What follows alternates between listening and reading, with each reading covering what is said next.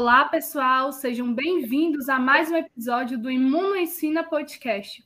Aqui quem está falando é a Lilian, eu sou acadêmica de enfermagem e participo da coordenação de ensino do projeto Imuno Ensina. Quem está comigo também, mediando o podcast, é a Marina Ariela. Olá, Marina, tudo bem? Tudo ótimo, Lia. Olá, pessoal. Eu me chamo Marina Ariela, sou docente de enfermagem e faço parte da coordenação de ensino do projeto Imunicino. É um prazer estar mais uma vez com vocês. Hoje falaremos um pouco sobre a temática HIV e AIDS. E estamos com a convidada a professora Lia Guedes, que é enfermeira pelo Centro Universitário FAMetro, mestre em cuidados clínicos em enfermagem e saúde pela Universidade Estadual do Ceará professora de metodologia científica, pesquisa doenças infecciosas e parasitárias, em ênfase em HIV e tuberculose. Olá, professora Lia, tudo bem? Seja muito bem-vinda. Seja muito bem-vinda, professora Lia. O vírus da imunodeficiência adquirida, HIV, representa um dos mais sérios problemas de saúde em nosso país. Por esse motivo, todos os anos celebramos em 1 de dezembro, o Dia Mundial da Luta contra a AIDS. Esta data constitui uma oportunidade para apoiar as pessoas envolvidas na luta contra o HIV e melhorar a compreensão do vírus como um problema de saúde pública global. E para darmos início ao nosso podcast, professora Lia, qual seria a definição de AIDS e qual o agente causador dessa doença? Mais uma vez, boa tarde aos ouvintes. Uh, bom, como vocês já apontaram muito bem, meninas, o HIV e a AIDS hoje representam um problema de saúde pública muito relevante e que, embora ele esteja há 40 anos assombrando a nossa população, a gente infelizmente ainda não consegue ter um vislumbre né, de uma solução global eficiente para esse problema. Então, respondendo ao teu questionamento, a sigla AIDS significa Síndrome da Imunodeficiência Adquirida. E quando a gente pensa em síndrome, a gente deixa por dois segundinhos a ideia de doença como um todo, porque a doença ela tem uma manifestação clínica muito clássica. Por exemplo, a hipertensão arterial, são níveis pressóricos elevados de forma sustentada acima dos valores XYZ. Quando eu falo de síndrome, eu estou falando clinicamente em um conjunto de sinais e sintomas, ou seja, um conjunto sintomatológico que não necessariamente possui uma causa determinada. Naquela pessoa X pode ser uma febre, naquela pessoa Y pode ser a febre mais uma perda de peso, em outra pessoa pode ser uma perda de peso associada a suores noturnos. Então, eu não tenho necessariamente uma causa determinada, mas eu tenho sim um conjunto de sinais e sintomas, tá? Quem é o agente causador dessa síndrome, né? O vírus da imunodeficiência humana é uma sigla muito conhecida nossa, o HIV. E o HIV, pessoal, ele é um lentivírus. Existe uma classificação nos Estados Unidos chamada Classificação de Baltimore, que é uma cidade, mas também um centro de estudos, que classifica os vírus conforme determinadas características. E uma das características marcantes do HIV é justamente esse longo período de incubação. Por isso ele é chamado de lentivírus, tá? E dentro dessa classificação de Baltimore, a gente percebe que esse HIV ele se subdivide em dois tipos clinicamente relevantes. O HIV1, que possui uma distribuição mundial que ele é mais virulento, ou seja, ele é mais agressivo e ele tem uma alta infectividade, ou seja, ele tem uma grande capacidade de ser transmitido de pessoa a pessoa. E o HIV tipo 2, que ele é menos agressivo, vamos dizer assim, e se concentra mais no continente africano, mas a gente também tem casos deles aqui no Brasil e também no estado do Ceará. E professora, ser portadora do HIV é a mesma coisa que ter AIDS? Olha, felizmente não, tá? Hoje, muitas pessoas vivem com HIV, inclusive a gente utiliza essa sigla, tá? Dentro dos protocolos clínicos, as PVHIV, que são pessoas vivendo com HIV. Hoje, felizmente, você ser portador do vírus, você ser uma pessoa portadora do HIV, não significa dizer necessariamente que você seja uma pessoa que tem AIDS, tá? Hoje, a gente trabalha com alguns marcadores, alguns critérios clínicos, tá? Dois critérios muito conhecidos, quais são? Critérios os critérios do CDC, né, do Centers for Disease Control and Prevention dos Estados Unidos, que ele foi naturalmente adaptado para o Brasil, e o critério Rio Caracas. O que é que esses dois critérios, em suma, fazem? Eles trabalham com dois aspectos. Um, qual é a quantidade de células T, né, os linfócitos T, CD4+, circulando no nosso organismo, e se existe ou não existe doença oportunista, né, infecção oportunista aparecendo nesse organismo. Então, para hoje uma pessoa ser considerada uma pessoa com quadro de AIDS, ou seja, com as manifestações da síndrome, eu tanto posso trabalhar com a ideia de que a minha carga de linfócitos T esteja abaixo de 200 células por, por milímetro cúbico de sangue, ou eu posso também trabalhar com a presença de infecções oportunistas. Que é, que é importante a gente lembrar, tá? Não é o fato de uma pessoa ter uma infecção oportunista que necessariamente essa pessoa tem AIDS. Infecções oportunistas podem aparecer em pessoas com carga imunológica extremamente baixa por outros motivos, incluindo estresse doenças autoimunes. Mas uma coisa é certa: a boa prática clínica recomenda que toda vida que a gente encontra um paciente que apresenta uma infecção oportunista, a gente deve ofertar a hipótese de investigação de HIV/AIDS para esse paciente, ok? Excelente, professora. E aí, pegando esse gancho, né? Quais seriam as, princi as principais e as primeiras manifestações clínicas da doença? Olha, é assim, é claro que isso é uma coisa que varia muito de pessoa para pessoa, porque tem uma questão do estilo de vida, quais são os hábitos de saúde que essa pessoa possui.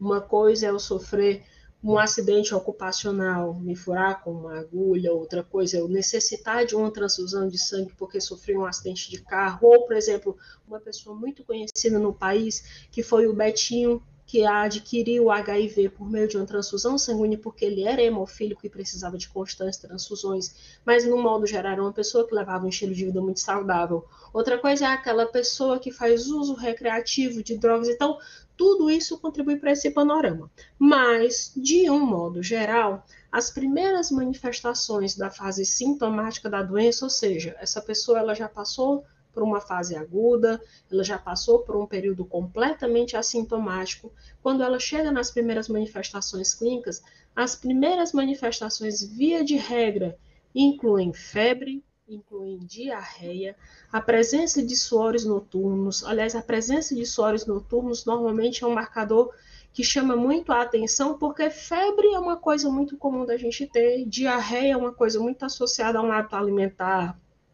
digamos assim, sofridor, que nem aquela síndrome da mosca que teve algum tempo atrás, que o povo vivia tendo febre e diarreia, mas o sono noturno é uma coisa mais diferente, assim como o emagrecimento. Então, normalmente, quando eu tenho duas ou mais dessas manifestações, é algo que vale a pena a gente investigar para saber se existe um algo mais ou se são apenas, digamos assim, coincidentemente você está com esses sintomas ao mesmo tempo. Então, reforçando, né? Uh, as primeiras manifestações normalmente incluem febre, diarreia, a presença de suores noturnos e emagrecimento. Tá? Infelizmente, gente, a gente ainda tem muitas pessoas que só descobrem que estão com HIV quando estão nessa fase, quando o ideal é a gente tentar fazer essa identificação o mais cedo possível, ok? E após a infecção, o que ocorre no nosso sistema imunológico? Uh, vamos pensar na cronologia da coisa, tá? Tive contato com o vírus, fui infectada pelo HIV. E aqui a gente tem um universo enorme. Nas primeiras semanas, vamos dizer assim, o vírus ele tem uma, uma capacidade de ser discreto, vamos colocar nesses seguintes, nesses seguintes termos, tá? Então, ele não é detectado facilmente no organismo. Então, o primeiro passo dele é aproveitar dessa capacidade dele de ser discreto e ele vai se replicar muito rapidamente nos nossos tecidos linfóides, né, nas, nas nossas células de defesa. E com em torno de três a seis semanas, ele consegue atingir um pico imenso, uma quantidade, um volume imenso de carga viral no organismo. Nesse meio termo, como o nosso tecido, imun... nossa resposta imunológica, ela ainda está tentando entender o que está acontecendo, a gente tem uma queda muito brusca das células TCD4+. Então, eu tenho um pico viral imenso e uma queda muito forte dessas células TCD4+.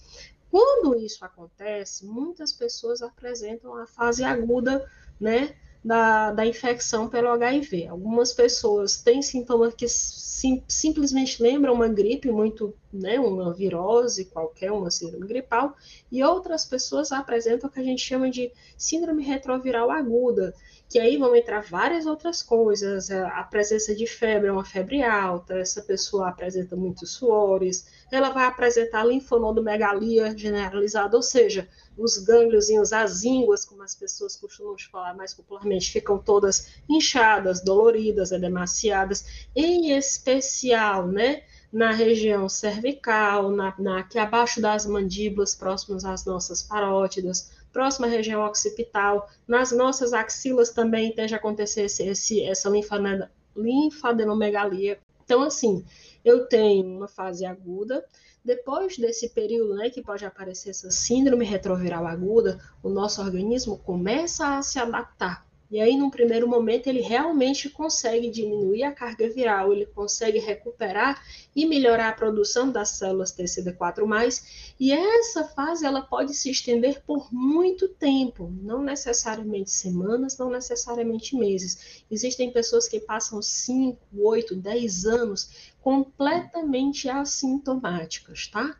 Só que, infelizmente, ao longo desse período, o organismo vai perdendo a capacidade de combater o vírus e o vírus vai gradualmente se multiplicando e aumentando a sua carga viral, até que a gente chega na fase, é, digamos assim, sintomática, né? A gente sai da latência clínica, sai dessa fase assintomática e chega na fase sintomática. Eu até, inclusive, já comentei que, infelizmente, a gente tem muitas pessoas que ainda recebem esse diagnóstico apenas nessa fase sintomática.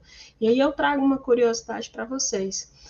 Uh, desde 1996, se eu não me engano, que se distribui gratuitamente pelo SUS, tá? A terapia antirretroviral no Brasil. É importante lembrar que desde 1996 a gente está falando de terapia antirretroviral de alta eficácia. Não são os primeiros coquetéis do final da década de 80. Porém, essa medicação ela só era oferecida à pessoa com HIV nessa fase, na fase sintomática, na fase em que começam a aparecer os primeiros problemas mais sérios. Não é apenas uma febre, não é apenas uma diarreia, já começa a ser uma cegueira noturna, já começa a ser uma candidíase, ou seja, manifestações mais oportunistas. E essa, essa oferta tardia de medicação fez com que muita gente que poderia ter vivido mais tempo morreu, né, é, precocemente, uma morte completamente evitável se a gente pensa nos parâmetros de hoje. Então, de 2013 para cá, houve essa mudança de cenário, tá, meninas? E eu acho importante a gente reforçar isso. Hoje, qualquer pessoa diagnosticada com HIV, independente do tempo de infecção, ela vai ser automaticamente encaminhada para uso de medicação, para uso de terapia antirretroviral. Mas então, voltando, nós já falamos que existe uma fase aguda, já falamos que existe uma fase assintomática, que é o período de latência, e uma fase sintomática. Se nessa fase sintomática não houver qualquer tipo de terapia de resgate, se não houver qualquer tipo de medicação, ou havendo medicação, não houver a correta adesão, infelizmente esse paciente ele vai evoluir para AIDS, infelizmente esse, esse paciente ele vai ser acometido de infecções oportunistas, que eventualmente são neoplasias, tá? Acho que a mais conhecida delas é o sarcoma de Kaposi, e que fatalmente, né, inevitavelmente, essa pessoa vai evoluir para o óbito.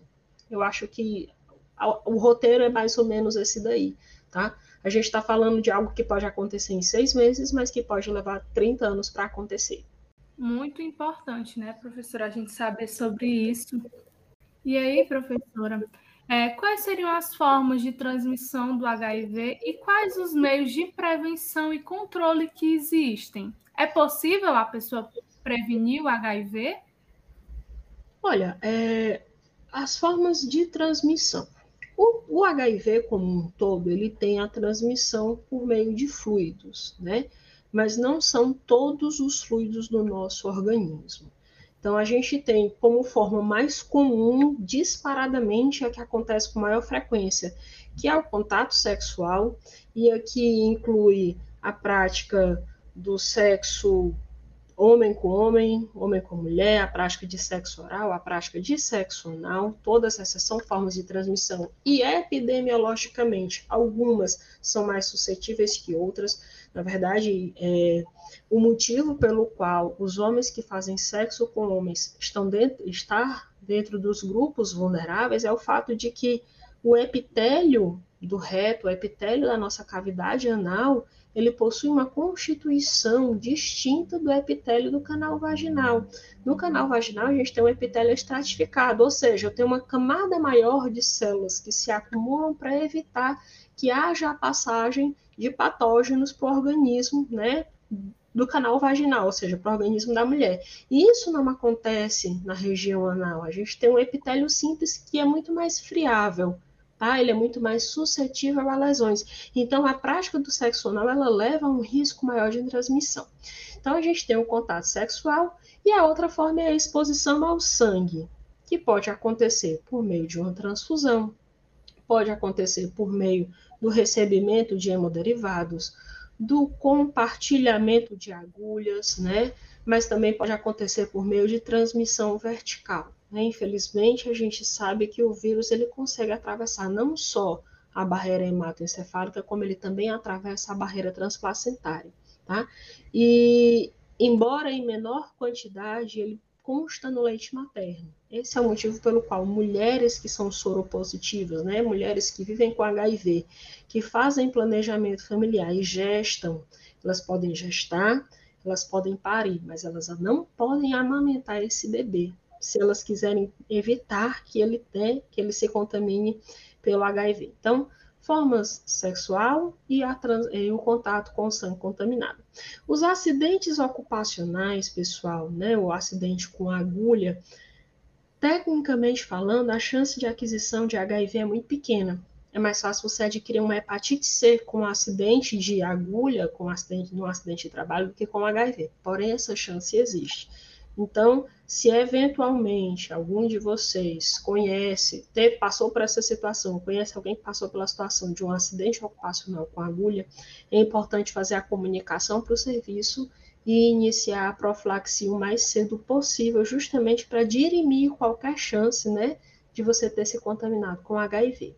Em relação à prevenção, acho que pensando na questão sexual, a forma mais eficiente é a utilização do preservativo. Né?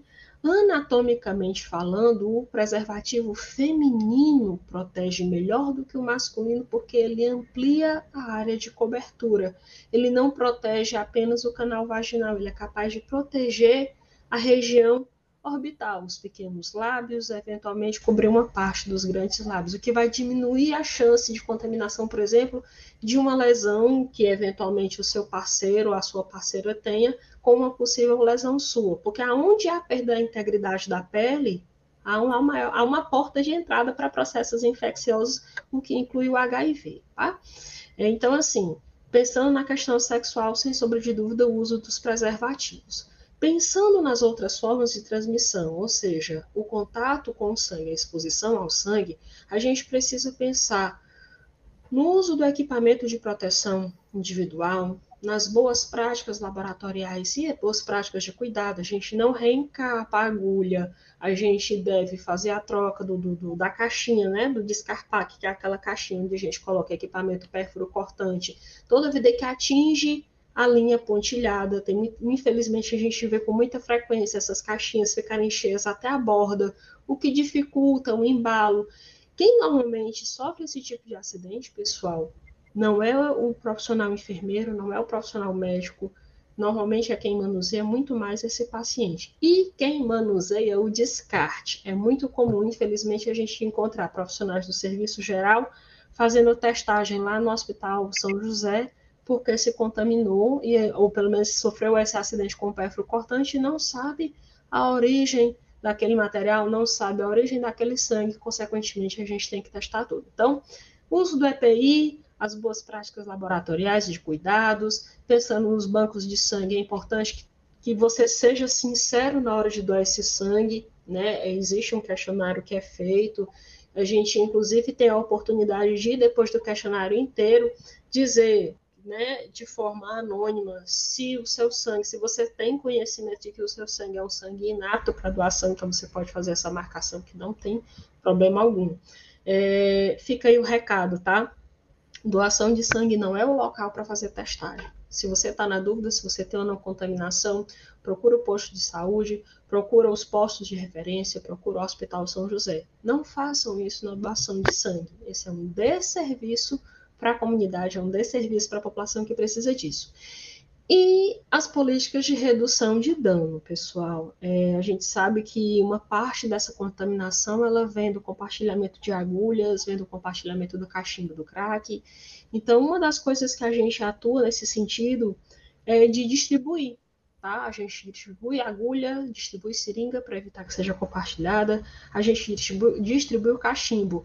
Embora se acabe eventualmente as pessoas pensando, ah, mas isso é um estímulo ao vício. Não, não é.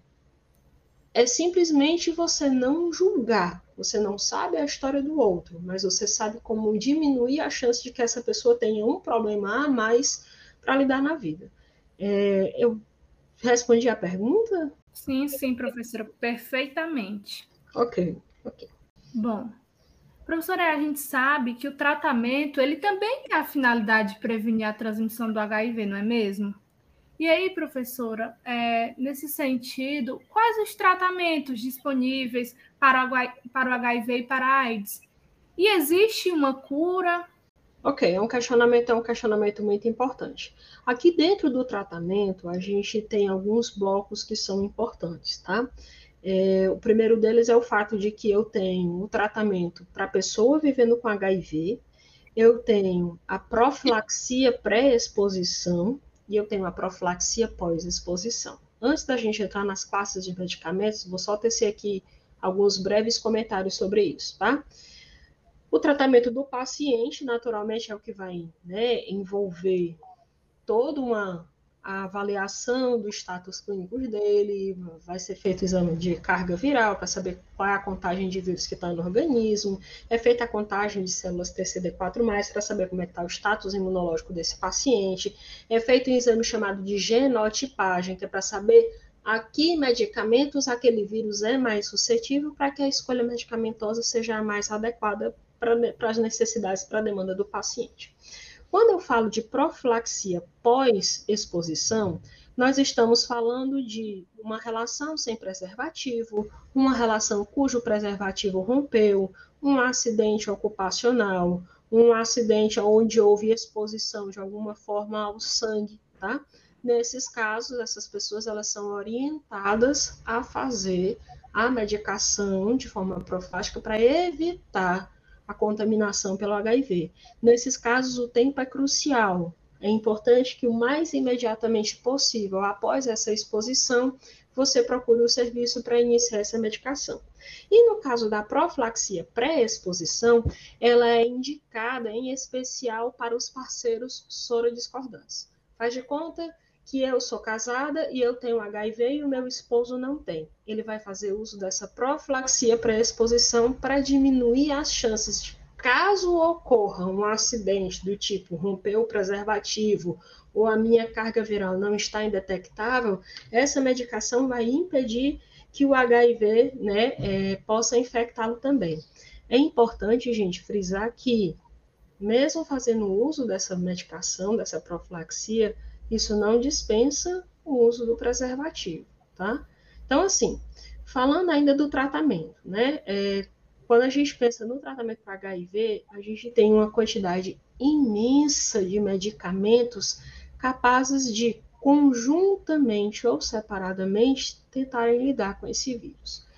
Dos grupos assim mais conhecidos que eu tenho algum contato aqui, né, na cidade de Fortaleza, a gente vai ter os inibidores da enzima transcriptase reversa. Para essa a gente precisaria falar um pouquinho sobre a anatomia do vírus, mas de forma geral, o que é que o vírus faz?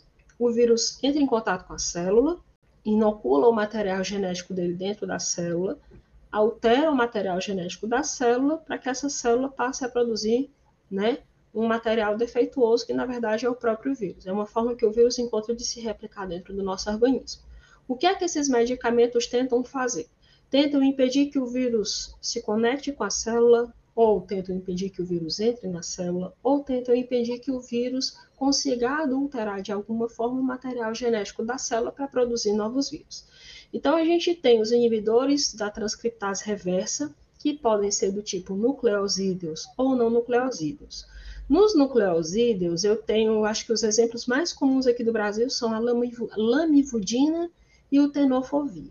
Eles tornam como é que eu posso dizer? Quando o vírus consegue gerar uma nova cadeia de DNA para se replicar, né, replicação do material genético, eles conseguem tornar essa cadeia defeituosa justamente porque eles inibem a enzima transcriptase reversa. É como se houvesse um defeito na hora de transcrever esse material genético. Dentro dos não nucleosídeos, ah, o mais comum, sem sombra de dúvida, é o efavirenz, mas também se usa com muita frequência a nevirapina, tá? O efavirenz, ele tem um efeito colateral muito peculiar, que é o terror noturno. Muitos pacientes acabam tendo baixa adesão ao efavirenz porque não conseguem dormir à noite, porque toda vida que dormem tem pesadelos horrorosos. E aí é importante a gente frisar com esse paciente que está no uso do efavirenz que esse é um efeito transitório, que se ele conseguir segurar as pontas e aderir à medicação mais um pouquinho, esse terror noturno ele vai deixar de aparecer, né?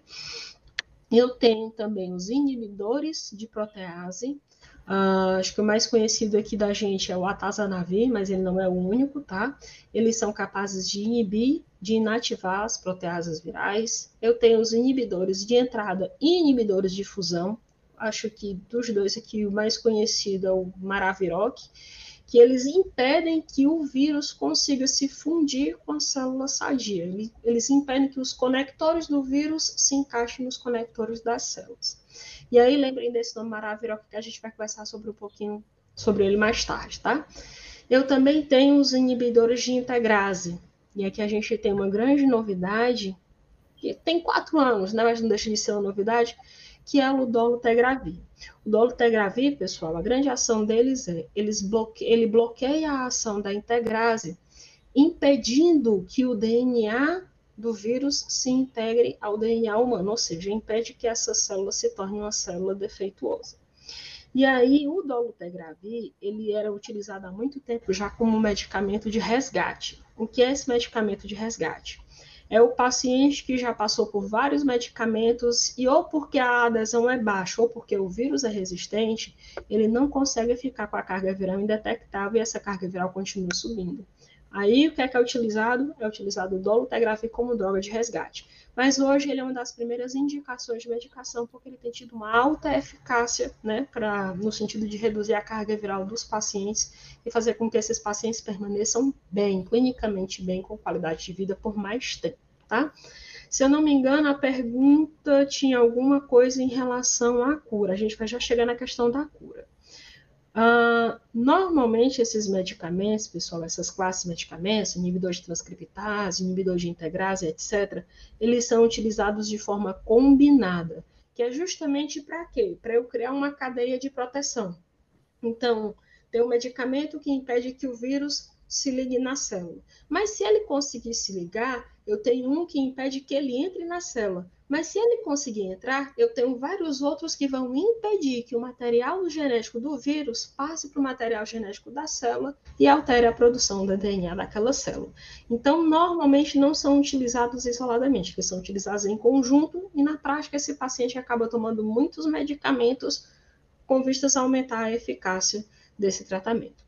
Em relação à cura, tá? É, por medicamento, existe um caso relatado no Brasil que eu confesso que eu nunca li muito a respeito dele. Mas existem relatos de mais casos de cura relacionados a transplante de medula óssea, tá?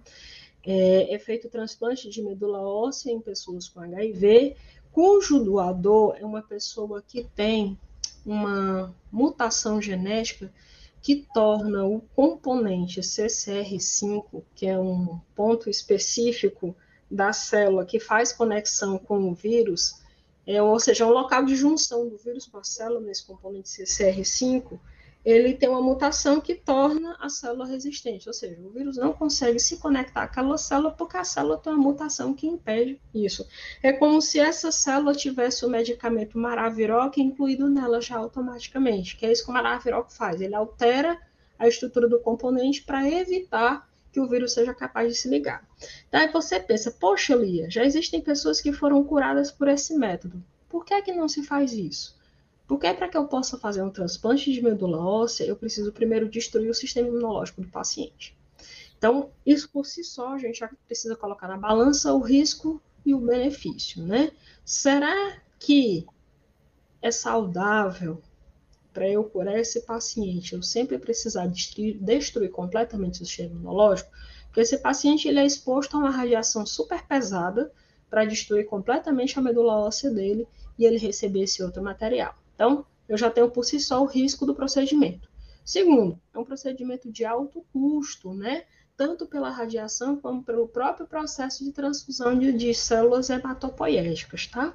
É interessante que esse processo é um processo pelo qual o profissional enfermeiro ele atua de forma bastante ativa, tá? O profissional enfermeiro é um profissional diretamente envolvido no transplante de células hematopoéticas, pelo menos na área da oncologia, que é o transplante de células tronco hematopoéticas. Então, eu tenho um procedimento perigoso, eu tenho um procedimento caro, eu tenho um procedimento de difícil execução e eu preciso que necessariamente o sangue que eu esteja recebendo, ele tenha essa mutação que torne a célula resistente à, à, à junção com o vírus. Então, não é uma solução viável, tá? Nem do ponto de vista econômico, nem do ponto de vista clínico, nem do ponto de vista ético, porque eu trago um risco de óbito iminente muito grande para esse paciente. Mas, embora a cura ainda não seja uma coisa prática, disponível com facilidade, tem uma notícia boa aí, que é o quê?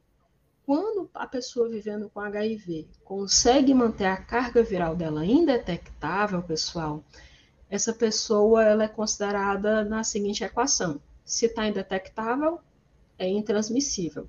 Ou seja, se a carga viral desse paciente, dessa pessoa vivendo com HIV, está abaixo de 50 cópias por milímetro cúbico, que é o parâmetro mais específico que a gente tem hoje, é o mais sensível, tá? Se tiver abaixo de 50 cópias, é uma carga viral indetectável. Na prática, se essa pessoa eventualmente tiver uma relação desprotegida, sem o preservativo, não há chance de transmissão sexual, tá? É, não existe nenhum estudo que foi capaz de mostrar que nessa situação há transmissão. Então, dos males o menor. A gente ainda não tem a cura, mas a gente já consegue fazer com que essa pessoa não só viva bem, como ela não passe adiante.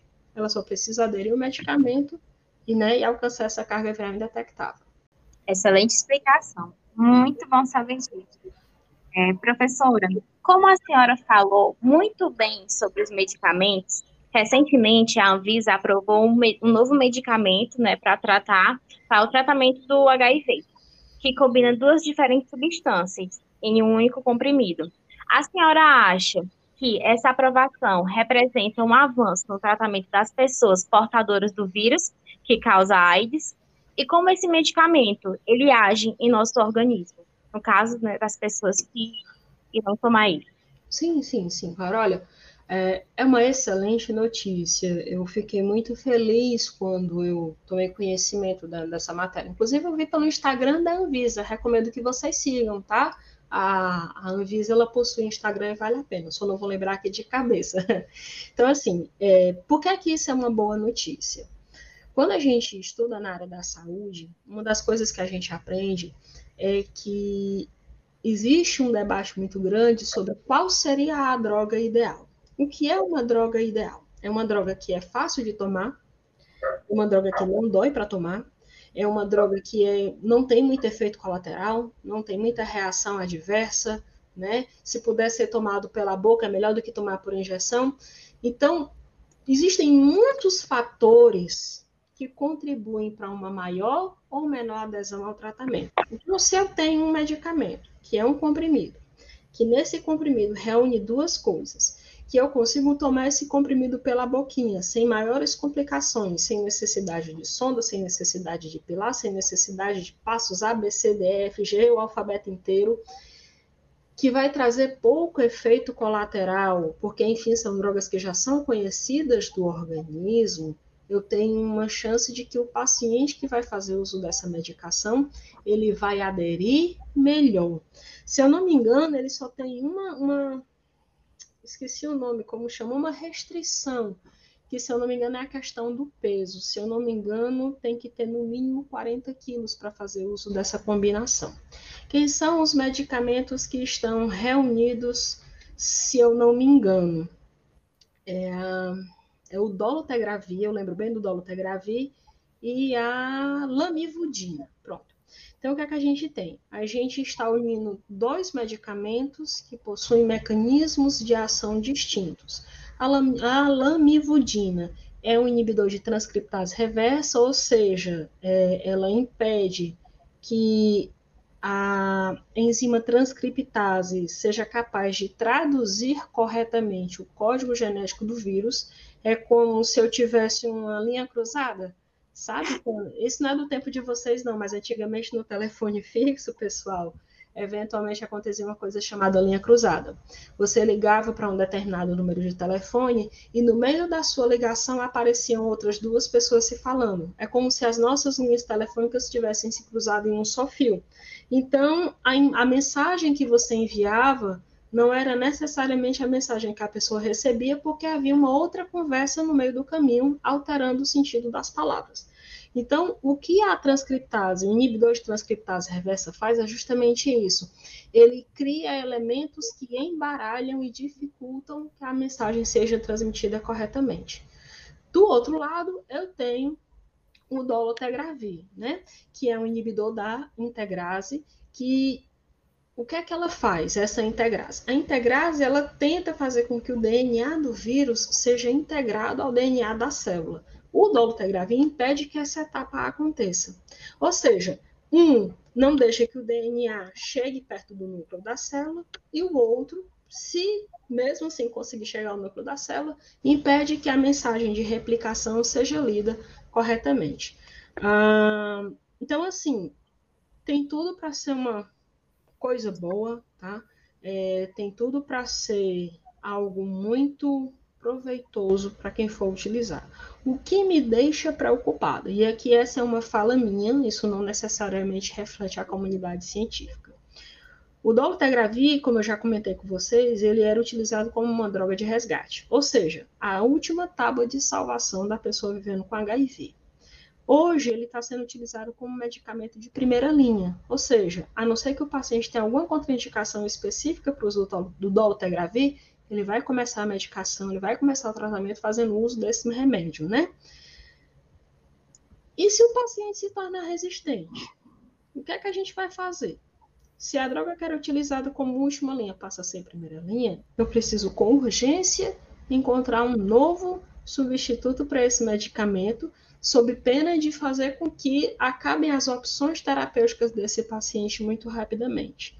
É claro, pessoal, que o uso do dolutegravir, ele vem vinculado antes à genotipagem, que inclusive eu já comentei aqui algumas coisas, né? Primeiro se vai fazer a avaliação do material genético desse vírus, para saber a que medicamentos ele vai responder melhor. Então, isso é uma excelente vitória para a saúde, porque a gente tem uma medicação mais eficaz, a gente tem uma prática mais efetiva, que gera menos complicações de saúde na vida desse paciente. Aí você junta isso com profilaxia pré-exposição, pós-exposição e a coisa dá uma boa, dá uma boa avançada sem sombra de dúvida, ok? Sim, professora, é muito gratificante, né? Saber, saber de tudo isso, saber dessas explicações. Acredito que os nossos ouvintes eles estão amando. E aí, para finalizar, professora Lia, é, voltando um pouco da história né, sobre o HIV, a gente sabe que o primeiro caso reconhecido de HIV ocorreu há cerca de 40, 40 anos atrás, né, mais ou menos. E agora, depois de um de um bom tempo depois, estão sendo desenvolvidas algumas vacinas né, que mostraram resultados iniciais promissores. Isso é de grande importância, né? Inclusive, recentemente, a revista Galileu noticiou que, existiam, que existe né, uma vacina experimental que utiliza a tecnologia de mRNA, assim como a vacina da Pfizer contra a Covid-19. E ela está apresentando ótimos resultados nos animais. E a senhora poderia nos explicar um pouco sobre como funciona essa e outras tecnologias que estão sendo utilizadas no HIV? Posso, posso sim. Olha, é, essa é uma pergunta, é uma pergunta difícil pra caramba, porque a gente até então a gente vive numa lógica do tratar. É o tratar, é o tratar, é o tratar. Por quê? Embora o HIV seja um vírus de lento período de incubação, ele tem as suas etapas mutagênicas, então estratégias de prevenção que passem pela questão imunobiológica ainda são realmente um grande desafio. Né? Eu li essa matéria da, da, da Galileu, inclusive eu fui atrás do artigo que foi publicado na revista Nature, que é uma revista de bastante impacto científico, é uma revista muito respeitada na comunidade científica, né? e o artigo traz algumas informações interessantes. Adianto, antecipo que não é uma leitura fácil, porque trabalha muito com detalhes dos detalhes dos detalhes da imunologia, então vai falar de envelope, vai falar de príon, vai falar de epítopo, mas é uma leitura que vale a pena mesmo que você não consiga absorver todos os nomezinhos que constam lá, você consegue entender pelo contexto o que está acontecendo, quais foram os avanços dessa vacina. Então, assim, é, a tecnologia das vacinas de RNA mensageiro, ela não é uma coisa tão nova assim, tá? Ela já acontece há um certo tempo. E o que é que essa vacina faz que torna ela uma opção tão interessante? O RNA mensageiro, né, como o próprio nome diz, ele tem a capacidade, a habilidade de carregar mensagens, né? Vai carregar o código genético do vírus. Carregar o código genético do vírus não é o mesmo que carregar o vírus. E esse é um detalhe muito importante, tá? A gente tem um, um, um, debate muito peculiar se o vírus é ou não um ser vivo, e eu sou adepta da, res, da resposta de que é cedo para dizer. O vírus é um conjunto de proteínas, tá? Mas mesmo sendo um conjunto de proteínas, ele possui um material genético próprio. E o fato de eu conseguir reproduzir esse material não significa dizer que necessariamente eu estou reproduzindo o vírus.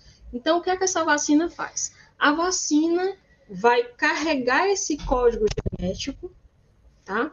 Então, esse código genético vai entrar em contato com as nossas células. Porém, como o código genético não está dentro da sequência peptídica do vírus, porque o vírus não está lá, ele não é capaz de se reproduzir e seguir todo o comportamento pré-programado da cadeia de proteínas do vírus. Então, o que é que ela faz? É como se ela trouxesse uma imitação uma imitação inofensiva. E esse é um ponto que precisa ser reforçado.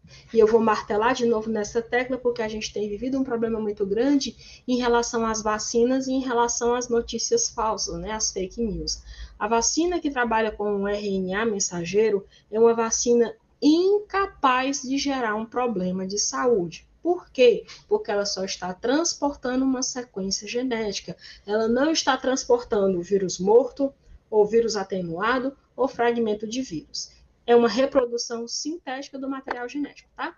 Então, o que é que se faz? Você prepara de forma sintética esse material genético inocula no sistema imunológico por meio da vacina, o sistema imunológico aprende a identificar essa sequência genética como algo estranho, como um patógeno, e aprende a combater esse patógeno, porque afinal de contas é um corpo estranho, tá? Do mesmo jeito que quando a gente corta o dedo com papel e inflama o dedo, do mesmo jeito que quando a gente grampeia o dedo sem querer, eu já passei por essa experiência e não recomendo, inclusive, tá? Vai ficar inflamado. Por quê? Porque existe um patógeno e o corpo está aprendendo a expulsar esse patógeno. Então, é isso que a vacina vai fazer, tá?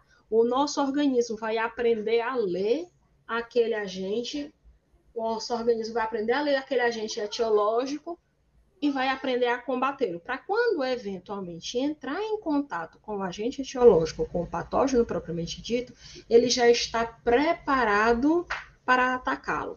Então, isso tanto acontece na vacina da fase da Covid, como em tese isso tem acontecido nessa vacina que está sendo desenvolvida, né? E que está na fase dos testes com os animais, já, já passou da fase completamente pré-clínica, já saiu do in vitro e passou para o in vivo. O próximo passo é, havendo manutenção dessas respostas e, a, e na não ocorrência de reações tardias a essa vacina, o próximo passo a gente tem grande esperança de que seja vir para os seres humanos. E aí, assim, a gente trabalha né, na ideia de seguir nessa vacina do RNA mensageiro.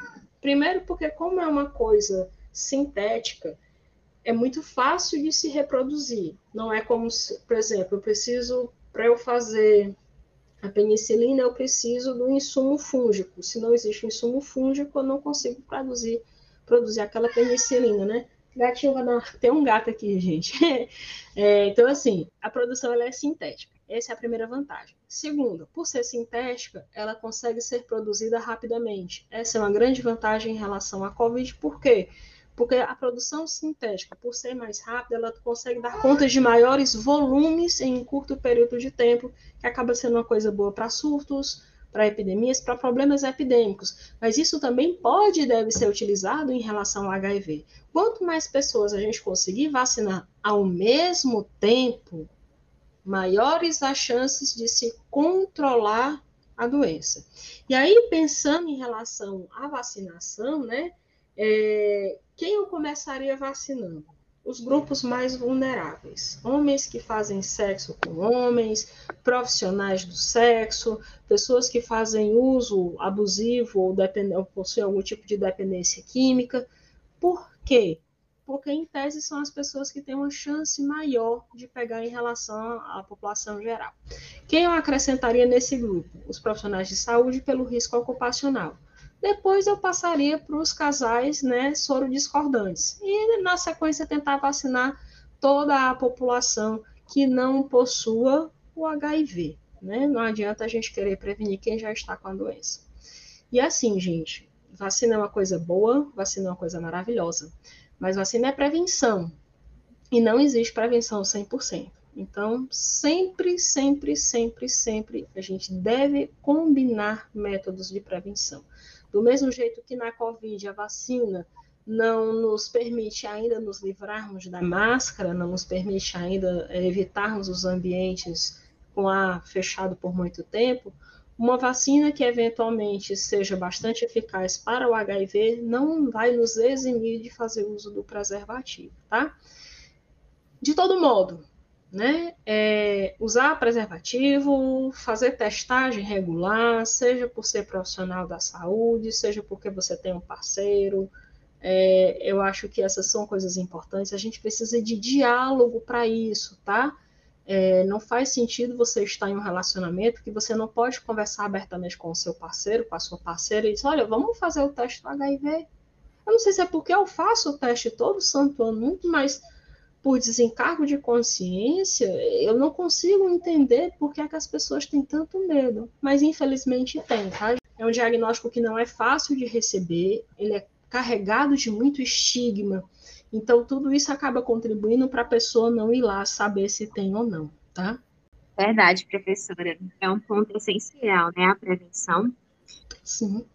Gente, estamos finalizando mais um podcast né, de excelência. Muito obrigada, professora Lia, por sua disponibilidade e por todas as informações pautadas aqui com maestria. E, gente, não esqueçam de nos seguir nas redes sociais, Instagram, arroba Projeto Imunicina, e continuem interagindo, mandando perguntas e propostas de temas que vocês acham relevantes. Professora, a senhora quer deixar seu arroba do seu Instagram? Quer falar mais alguma coisa? Na verdade, eu queria deixar um, um, um, último recado. Um recado do fundo do coração de alguém que passou muito tempo convivendo com os pacientes dentro do Hospital São José. Gente, é, o cuidar da pessoa vivendo com HIV, ele perpassa, claro, por muitas dimensões, tá? Mas não só clínicas e físicas, a gente também perpassa por uma dimensão moral. a gente não sabe a história de vida do outro. Não convém a nós julgar o que aquela pessoa faz ou deixa de fazer, tá? É, já existe muito estigma associado ao HIV. A gente vê que são pessoas que clinicamente estão saudáveis, mas que a família, o esposo, os filhos não sabem que tem HIV porque tem muito medo de perder a família. A gente conhece pessoas que precisam se mudar porque a vizinhança fica sabendo e essa pessoa fica, fica isolada no bairro, fica falada na rua, tá?